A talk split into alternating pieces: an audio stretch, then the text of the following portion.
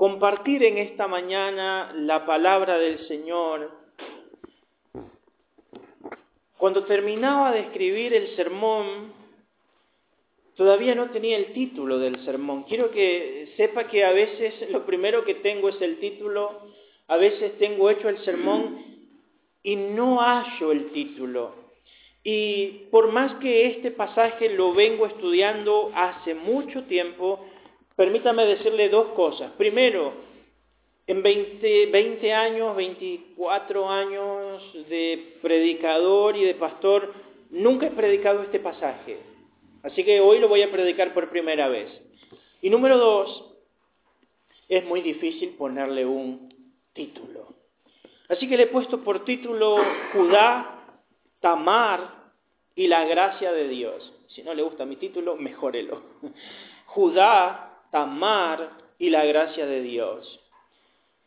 El pastor John MacArthur dijo en una ocasión esta frase que es significativa, escúchela. Dios siempre tiene un propósito, incluso en medio de, de las peores circunstancias. Dios siempre tiene un propósito, incluso en medio de las peores circunstancias. ¿Lo cree usted? Porque esto debe ser algo que nos lleve a descansar. Dios está haciendo algo o hará algo bueno incluso de esto. Hoy vamos a ver, creo sin lugar a duda, uno de los capítulos más oscuros de la Biblia, si no el capítulo más oscuro de toda la Biblia. Pero le puedo asegurar que de la oscuridad densa de este capítulo que vamos a, a ver, va a brotar gran luz. Algunos, como yo, repito, por años hemos obviado predicar este capítulo porque tiene tanto que decir y es tan oscuro que algunos incluso han llegado a escribir sobre este capítulo que es un capítulo casi sin propósito en la Biblia, lo cual es un error, porque todo lo que está en la Escritura es inspirado por Dios y tiene un gran propósito. Acompáñeme por favor en su Biblia al libro de Génesis capítulo 38. Y hoy vamos a ver un paréntesis en la vida de José. Dios nos va a mostrar por medio de este pasaje 20 años de historia de la vida de otro hijo de Jacob, del cuarto hijo de Jacob, la historia de Judá. En nuestro mensaje anterior, el domingo pasado, nosotros nos quedamos con Judá siendo el que tiene la idea superadora, el que dice, no lo matemos, ¿para qué lo vamos a matar si lo podemos vender? Y él es el que propone vender a su hermano y lo terminan vendiendo por 20 piezas de plata. Y después de haber conspirado contra José para venderlo, Judá y sus hermanos regresan a la casa de su padre Jacob y le cuentan esta media verdad. Reconoce si es la túnica de tu hijo.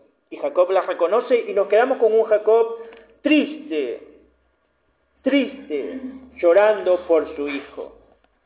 Permítanme en esta mañana mostrarles, creo yo, tres momentos bisagras en la vida de Judá y que creo yo que han de ser de gran bendición si usted me da en esta mañana su atención. Lo primero que quiero mostrarles es el apartamiento de Judá de sus hermanos, una muy mala decisión. Leamos Génesis 38, versículo 1 en adelante. Aconteció en aquel tiempo que Judá se apartó de sus hermanos y se fue a un varón adulamita que se llamaba Ira, Ira con H. Literalmente el texto hebreo lo, lo pone con un sonido más de J, gira, ¿no? Y vio allí Judá, la mujer, la hija de un hombre cananeo, el cual se llamaba Súa, y la tomó y se llegó a ella. Y ella concibió y dio a luz a un hijo y llamó su nombre Er. Concibió otra vez y dio a luz un hijo y llamó su nombre Onán. Y volvió a concebir y dio a luz otro hijo y llamó su nombre Sela y estaba en Kesib cuando lo dio a luz. Permítame empezar diciendo de este momento de la vida de Judá. Ellos han vuelto a Hebrón con Jacob y le han dicho, bueno, reconoce si es la túnica de tu hijo. Él la ha reconocido, lloran, empieza un tiempo de luto y no sabemos cuánto tiempo pasó, pero la Biblia dice que hay un momento donde Judá dice, es el tiempo de que yo me vaya, es el tiempo de que yo me corte solo, es el tiempo en el que yo me aparte de mis hermanos. Y cuando yo leí este pasaje, automáticamente pensaba, no hay nada que pueda salir bien con este inicio. Judá se apartó de sus hermanos. Permítame adelantarme y decirle que Judá es el hijo pródigo del Antiguo Testamento. Y lo hemos dejado en un tiempo en el que él solamente está manifestando su deseo de ganancia. Si puedo sacar una ventaja al vender a mi hermano en vez de matarlo, lo voy a hacer. Y aquí él se va de Hebrón a Adulam, 16 kilómetros al norte, para estar solo. Y allí decide hacerse de amigos que no le serán convenientes. La Biblia dice que él se llegó para juntarse con este varón adulamita llamado Gira. Hay algo que en el texto no aparece, pero usted y yo debiéramos meditarlo. Judá no solamente se aparta de sus hermanos, sino que se aparta de alguien más. Se aparta de Dios. Se aparta de Dios y noten la representación de su apartamiento de Dios, porque no solamente él ha dejado a sus hermanos, sino que él vivía con su padre. Y al dejar a su padre, que representaba a Dios, se aparta de Dios. ¿Qué de bueno puede salir de esto? Nada. En este nuevo lugar, solo, con un amigo cananeo, él empieza a hacer cosas que no conviene. ¿Qué hace allí? Se casa con una mujer que no debe. ¿Cómo inicia todo esto? Es muy parecido a la historia de Sansón, dice versículo 2, y vio allí a la hija de un hombre cananeo. Hermanos, es tiempo de que hagamos un pacto con nuestros ojos. Es tiempo de que hagamos un pacto con nuestros ojos y le digamos, no vamos a hacer lo que ustedes quieren. ¿eh? Recuerde que una gran parte de la tentación del pecado son los pecados de la vista, los deseos de los ojos, dice el apóstol Juan. Así que cuidadito los ojitos lo que ven. Le enseñábamos a los niños al cantar.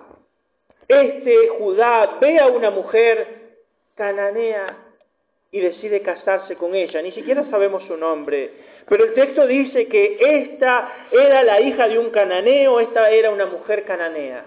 Si usted ha leído algo de la Biblia en el libro de Génesis, recordará, y le pido que tome nota y lea luego, pasajes como los que aparecen en Génesis 24, versículo 24. Se lo leeré rápidamente. Génesis 24, 24 dice lo siguiente. Génesis 24, 2, perdón. Y dijo a Abraham al criado suyo, el más viejo de su casa, el que gobernaba sobre todo lo que tenía, Pon ahora tu mano debajo de mi muslo y te juramentaré por Jehová, Dios de los cielos y Dios de la tierra, que no tomarás para mi hijo mujer de las hijas de los cananeos entre los cuales yo habito. Cuando Abraham quiso buscar una esposa para Isaac, dijo, no puede ser una cananea. Y le dice a su siervo, júrame que vas a ir hasta la tierra de mis padres para conseguir una esposa, ni se te ocurra, por favor, bajo juramento de tu descendencia, que vas a casar a mi hijo con una cananea. Así que hay que mandarla nuevamente a Turquía a buscarle una mujer, a Isaac.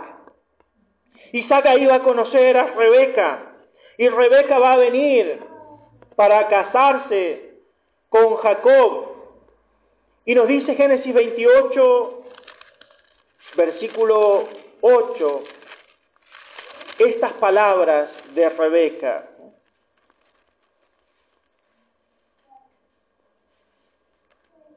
Versículo 2, perdón, 28, 2. Mis, mis 2 y mis 8 están muy parecidos hoy. ¿eh?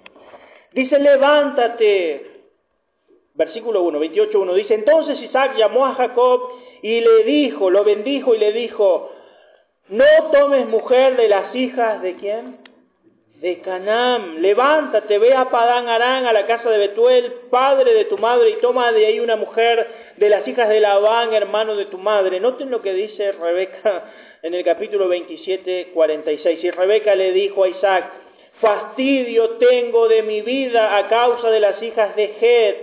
Si Jacob toma mujer de las hijas de Het como estas, de las hijas de esta tierra, ¿para qué quiero yo la vida?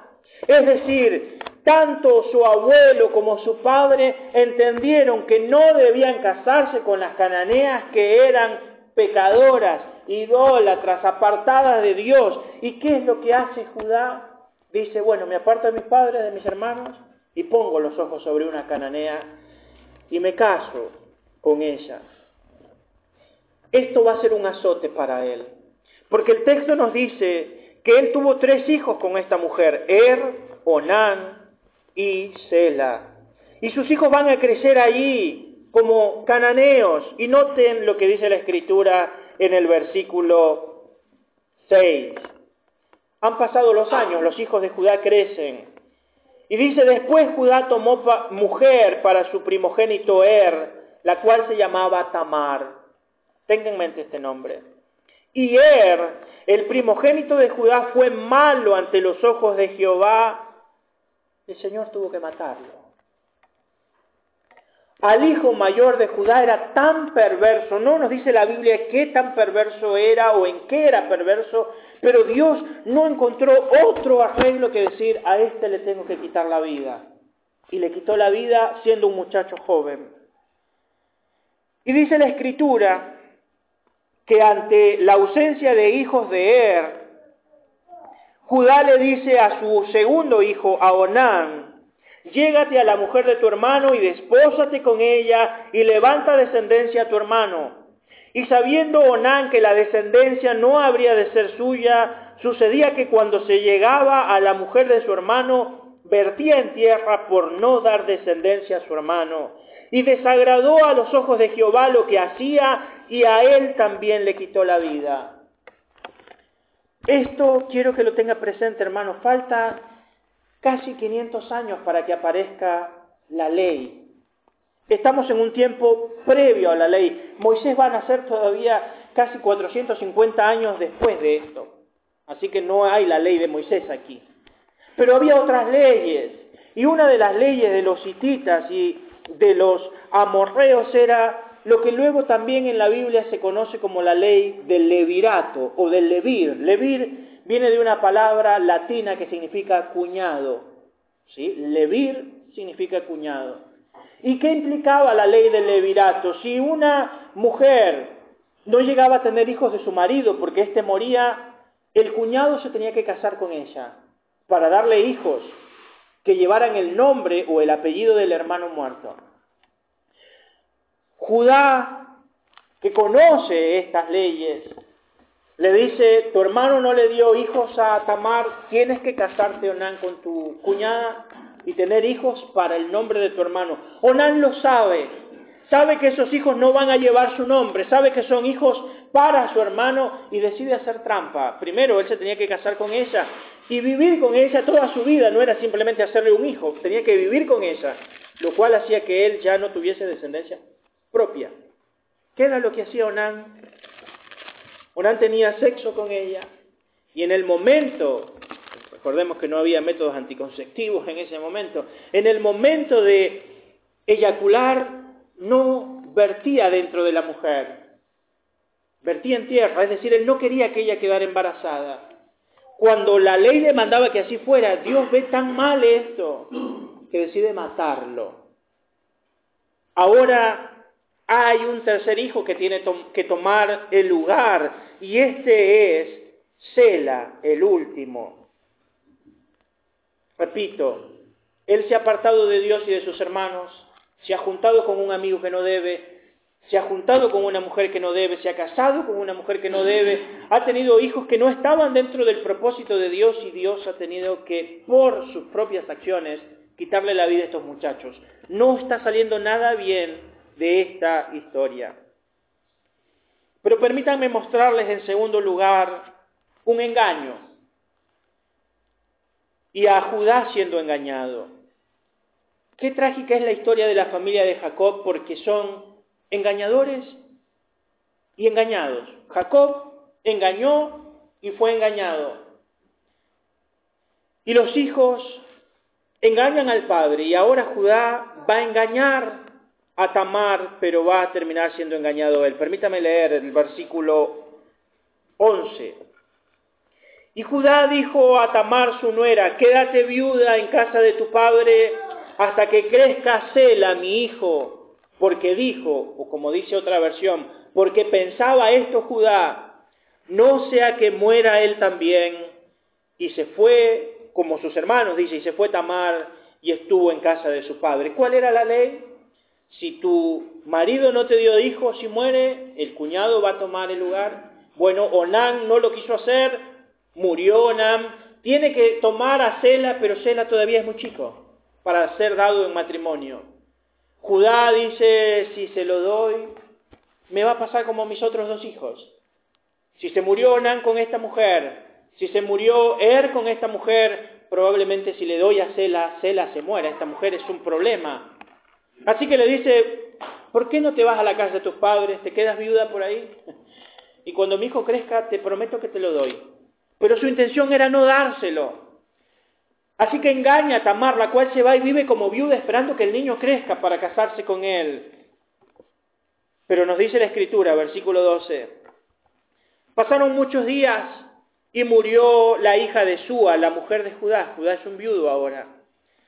Después que Judá se consoló y subía a los trasquiladeros o a los trasquiladores de sus ovejas a Tignat, él y su buen amigo Ira el adulamita. Y fue dado aviso a Tamar diciendo, he aquí tu suegro sube a Tignat a trasquilar sus ovejas. Entonces ella se quitó los vestidos de su viudez y se cubrió con un velo y se arrebozó y se puso a la entrada de Enaín junto al camino de Tignat porque veía que había crecido Sela y ella no era dada a él por mujer. Y la vio Judá y la tuvo por ramera, porque ella había cubierto su rostro. Y se apartó del camino hacia ella y le dijo, déjame ahora acostarme contigo, pues no sabía que era su nuera. Y ella dijo, ¿qué me darás por llegarte a mí? Él respondió, yo te enviaré del ganado un cabrito de las cabras. Y ella dijo, dame una prenda hasta que lo envíes. Entonces Judá le dijo, ¿qué prenda te daré? Ella respondió, tu sello, tu cordón y tu báculo que tienes en tu mano.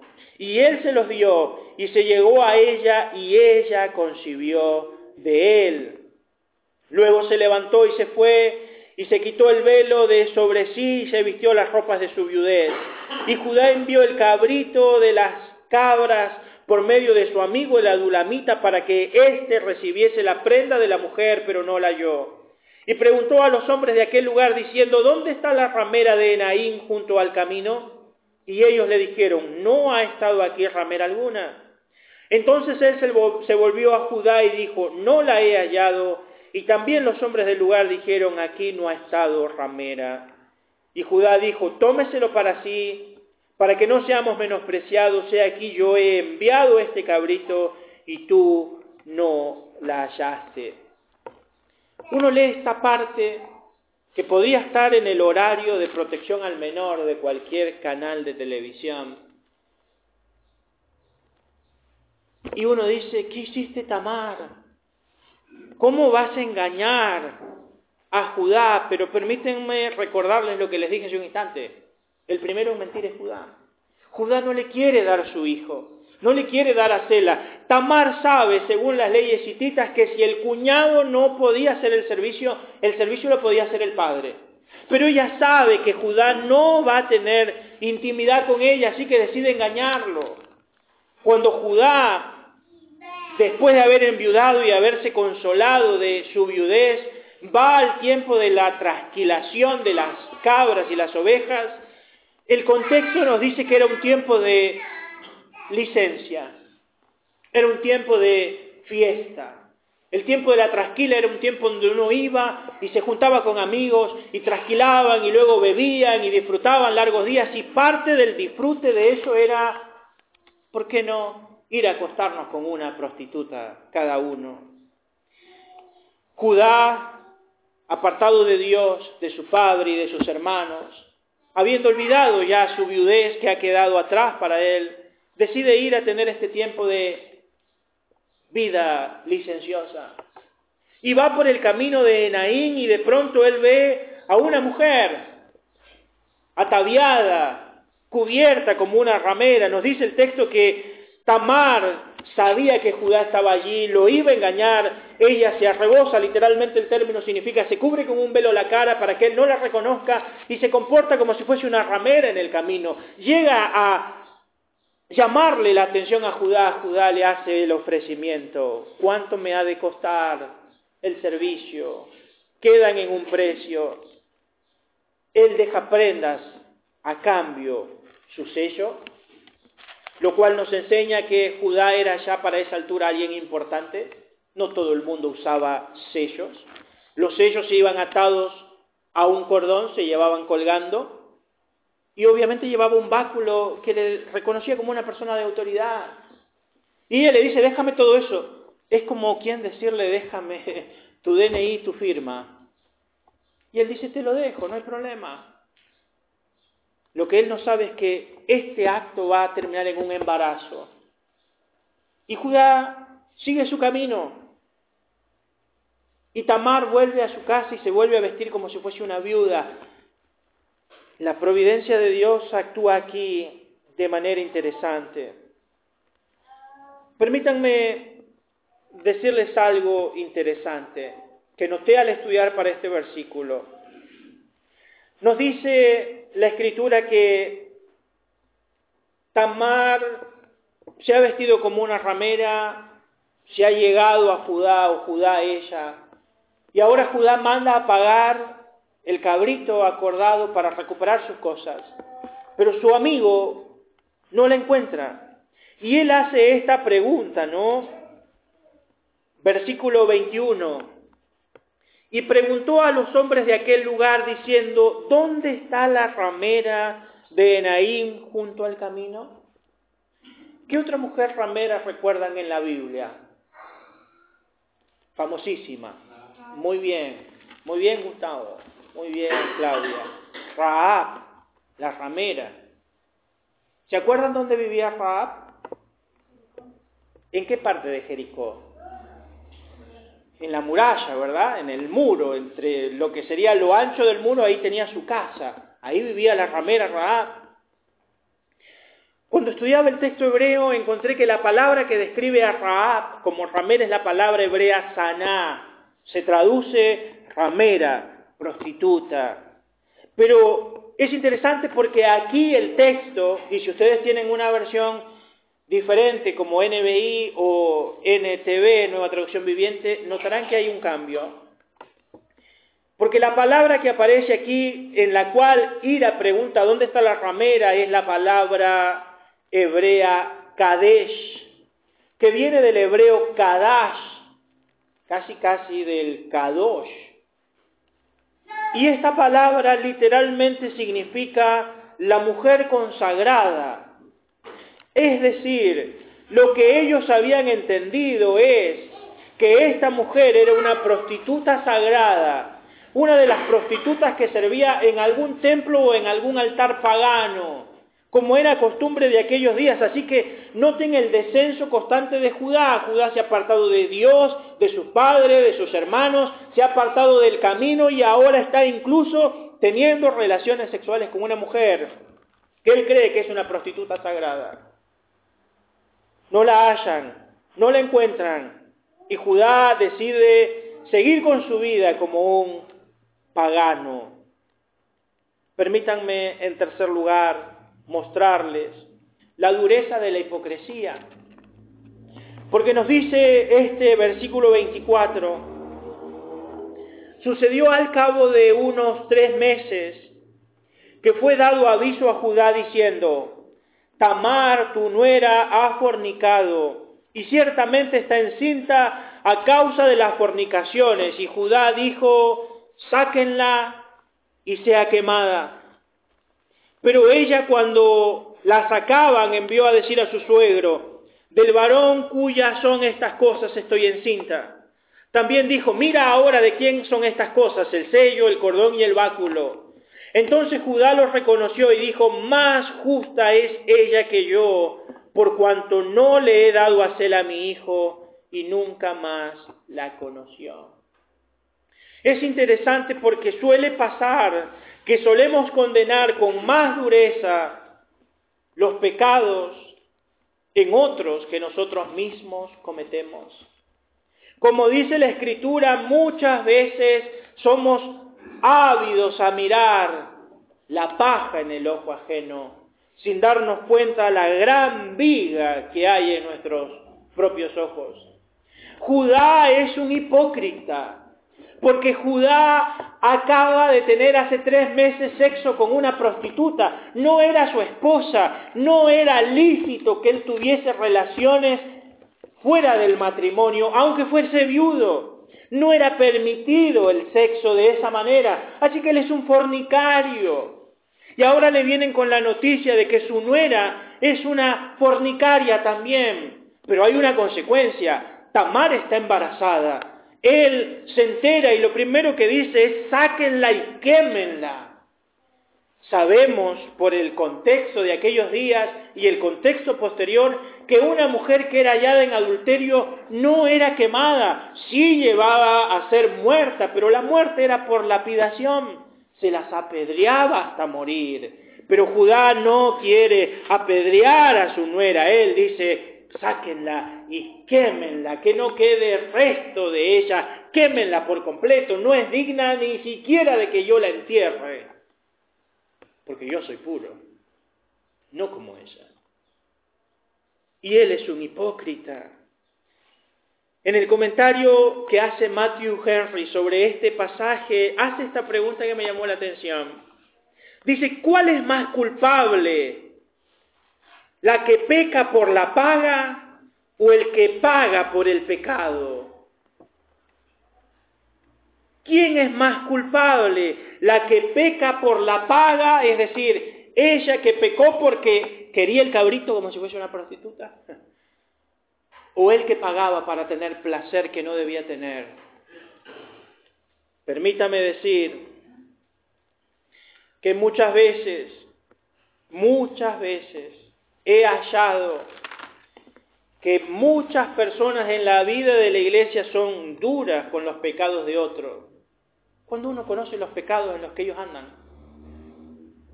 Y tristemente pasa que a veces uno está ante sus verdugos, quienes lo juzgan, hasta que luego la historia sale a la luz y te das cuenta que tus verdugos estaban peor que tú. Tus verdugos, los que te querían llevar al cadalso por tu maldad, estaban peor que tú. Así que hermanos, permítanme decirles, cuidado con la hipocresía de andar diciendo quién es justo y quién no es justo, quién es santo y quién no es santo, porque somos todos pecadores aquí. ¿Recuerdan la hipocresía de la que nos habla la Biblia en el caso de la mujer hallada en adulterio? Todos los que estaban ahí tenían piedras para tirar. Y Jesús dijo esto, el que esté libre de pecado tire la primera piedra. Y dice la Escritura, todos, siendo acusados por su conciencia, se fueron dejando las piedras. Es decir, estaban dispuestos a apedrear a la mujer cuando ellos eran igual de pecadores. Permítame decirle, usted y yo somos esos pecadores. No tenemos derecho de tirarle piedras a nadie, porque tal vez estamos peor que ellos. Así que recuerde, tener misericordia, porque juicio sin misericordia se hará a aquel que no tiene misericordia. Permítame por último mostrarles el resultado de esto. Y vamos a ver cómo de engañadores, Judá el engañador, de Tamar la engañadora, pasan, aunque usted no lo crea, a ser instrumentos de Dios. Nos dicen los versículos finales de este capítulo lo siguiente. Versículo 27. Y aconteció que al tiempo de dar a luz, he aquí había gemelos en su seno. Sucedió que cuando daba a luz que sacó la mano el uno, y la partera tomó y ató a su mano un hilo de grana diciendo, este salió primero. Pero volviendo él a meter la mano, he aquí salió su hermano, y ella dijo, ¿qué brecha te has abierto? Y llamó su nombre Fares, y subraye ese nombre. Después salió su hermano, que tenía en su mano el hilo de grana, y llamó su nombre Sara. Dos niños van a nacer de este engaño. El primero, Fares. El segundo, Sara. Tal vez hasta aquí usted diga, pastor, qué capítulo negro, oscuro, mentiras, engaños, muertes, relaciones sexuales ilícitas, prostitución, ¿Qué de bueno puede salir de todo esto? Permíteme, permítanme mostrarles algunos versículos de donde brotará la luz. Primera Crónicas, capítulo 2, nos dice algo de la genealogía. Tal vez usted es de los que no suele leer el libro de Crónicas porque dice, pastor, en el libro de Crónicas hay nombre tras nombre tras nombre. Tienes razón. Pero Primera de Crónicas, capítulo 2, versículo 3, nos dice de los descendientes de Judá, dice los hijos de Judá, Er, Onam, los dos ya muertos, y Sela. Estos tres le nacieron de la hija de Súa, de la cananea. Y Er, primogénito de Judá, fue malo delante de Jehová quien lo mató. Y Tamar, su nuera dio a luz a Fares y a Sara. Todos los hijos de Judá fueron cinco. ¿Recuerdan en qué consistía la ley del Levir? La ley del Levir constituía en, dado que tú no le pudiste dar hijos a esta mujer, se casará contigo tu cuñado y los hijos serán de el difunto. Pero aquí los hijos no son de Er, los hijos son de Judá. Así que no se cumple el levirato, es algo aparte. Permítame leer otro versículo que tal vez usted conoce. Ruth, capítulo 4. Ruth, capítulo 4. Después de jueces. Y leer los versículos 18 al 22 Ruth 4:18 dice, estas son las generaciones de quién? De Fares. De Fares. Fares engendró a Esrom. Esrom engendró a Ram. Ram engendró a Aminadab. Aminadab engendró a Naasón. Y Nazón engendró a Salmón. Salmón engendró a Boz. Y Boz engendró a Obed. Obed engendró a Isaí. E Isaí engendró a Judá. Fares, el hijo de Judá y Tamar, a David, ¿y yo qué dije? A bueno, ya puede pasar engendró a David por medio de esa genealogía. Permítame leer un pasaje más. Mateo capítulo 1.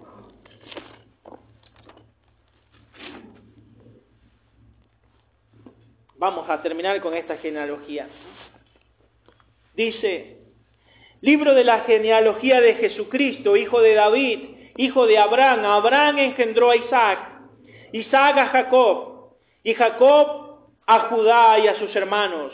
Judá engendró de Tamar a Fares y a Sara. Fares a Errón, Errón a Arán, Arán engendró a Aminadab, Aminadab a Nazón, y Nazón a Salmón. Salmón engendró de Raab, la ramera, a Vos. Vos engendró de Ruth, la moabita, a Obed, y Obed a Isaí. Isaí engendró al rey David, y el rey David engendró de la mujer de Urías a Salomón. Salomón engendró a Roboán, Roboán a Abías y Abías a Asa. Asa engendró a Josafat, Josafat a Jorán y Jorán a Usías. Usías engendró a Jotán, Jotán a Acaz, Acaz a Ezequías. Ezequías engendró a Manasés, Manasés a Amón y Amón a Joás. Josías engendró a Jeconías y a sus hermanos en el tiempo de la deportación a Babilonia. Después de la deportación a Babilonia, Jeconías engendró a Salatiel y Salatiel a Zorobabel. Zorobabel engendró a viuda, viuda a Eliaquín y Eliaquín a Azor. Azor engendró a Sadoc, Sadoc a Aquín y Aquín a Eliud. Eliud engendró a Eleazar, Eleazar a Matán, Matán a Jacob, y Jacob engendró a José, marido de María, de la cual nació Jesús, llamado el Cristo. ¿De dónde viene Jesús en la carne? De Judá y de Tamar y de Fares y de otras mujeres de mal nombre, Raab la ramera, Ruth la moabita, Betsabé la adúltera. De esa línea, y permítame decirle, que Dios tiene más gracia que nosotros. Dios tiene más misericordia que nosotros. Dios toma los desaciertos de Judá y Tamar y los usa para su gloria, para que de ese linaje que quisiéramos borrar de la Biblia venga el Salvador del mundo. Usted quisiera borrar esto, pero Dios ha usado esto.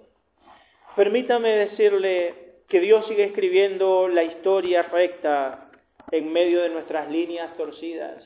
No era el plan de Dios que Judá pecara, no era el plan de Dios que Tamar pecara, pecaremos para que la gracia abunde de ninguna manera. Sin embargo, aún de nuestros más groseros errores, Dios toma para hacer cosas asombrosas. ¿Qué aprendemos de este pasaje?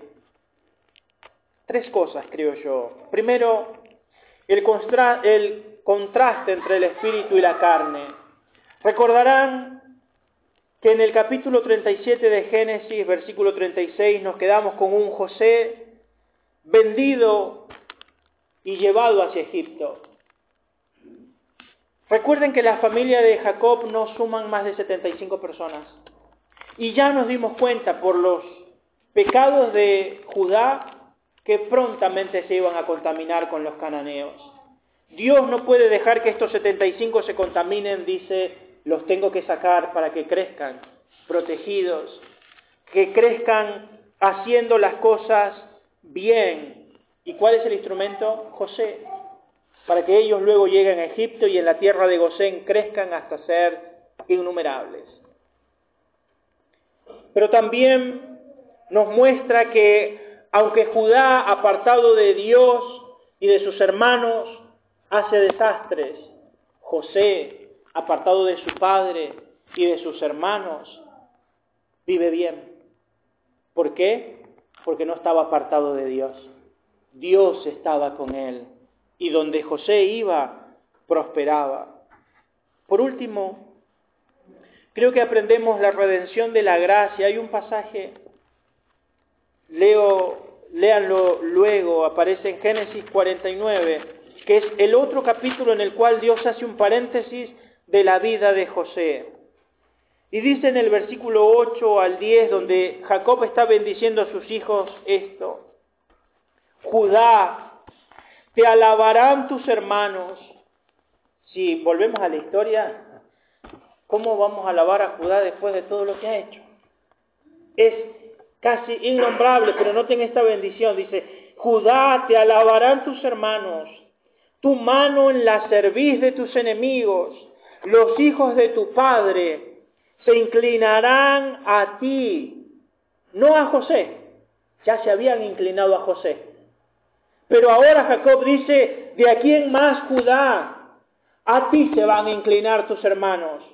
Todas las tribus que van a salir de mí se van a inclinar a ti, porque tú, le dice a Judá, versículo 9, cachorro de león, Judá, de la presa subiste, hijo mío, se encorvó, se echó como león, así como león viejo, ¿quién lo despertará? No será quitado el cetro de Judá, ni el legislador de entre sus pies, hasta que venga Silo, y a él se congregarán los pueblos. Y pregúntele a cualquier judío quién es este Silo, y le dirán una sola cosa, Silo es el Mesías. Silo es el Mesías prometido. ¿Recuerdan? Que de la línea de Judá va a venir David, el primer rey de Israel conforme a la voluntad de Dios. Y desde ese momento todos los que ocuparon el reino fueron hijos de David, hasta una etapa, hasta que vino Silo, el Mesías. Y desde ahí Israel no ha tenido más rey. ¿Sabe por qué? Porque el rey ya vino.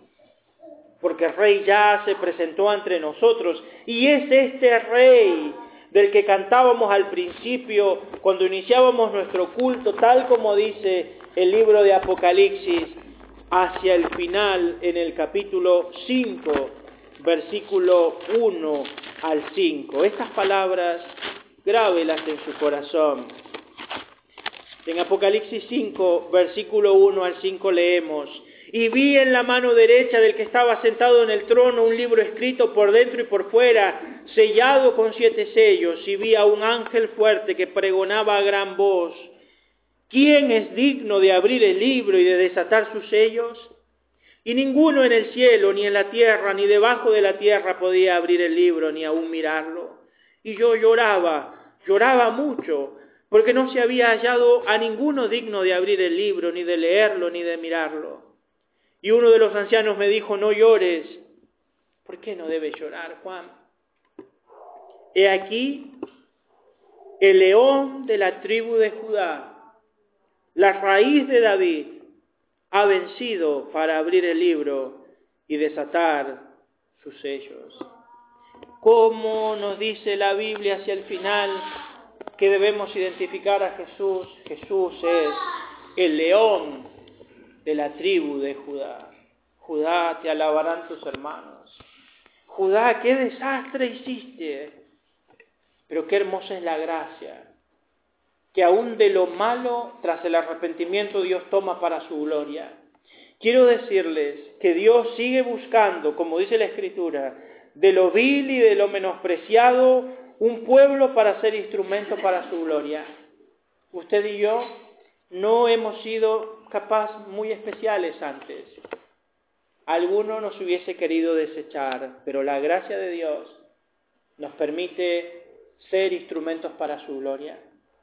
Y tal vez usted ha cometido errores, no los podemos borrar, Dios tampoco los borrará.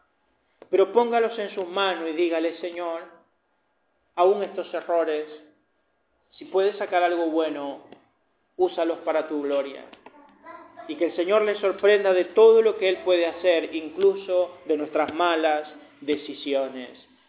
Con Judá y con Tamar hizo lo más glorioso que alguien puede imaginar. Los incluyó en la lista de familiares directos del Mesías según la carne.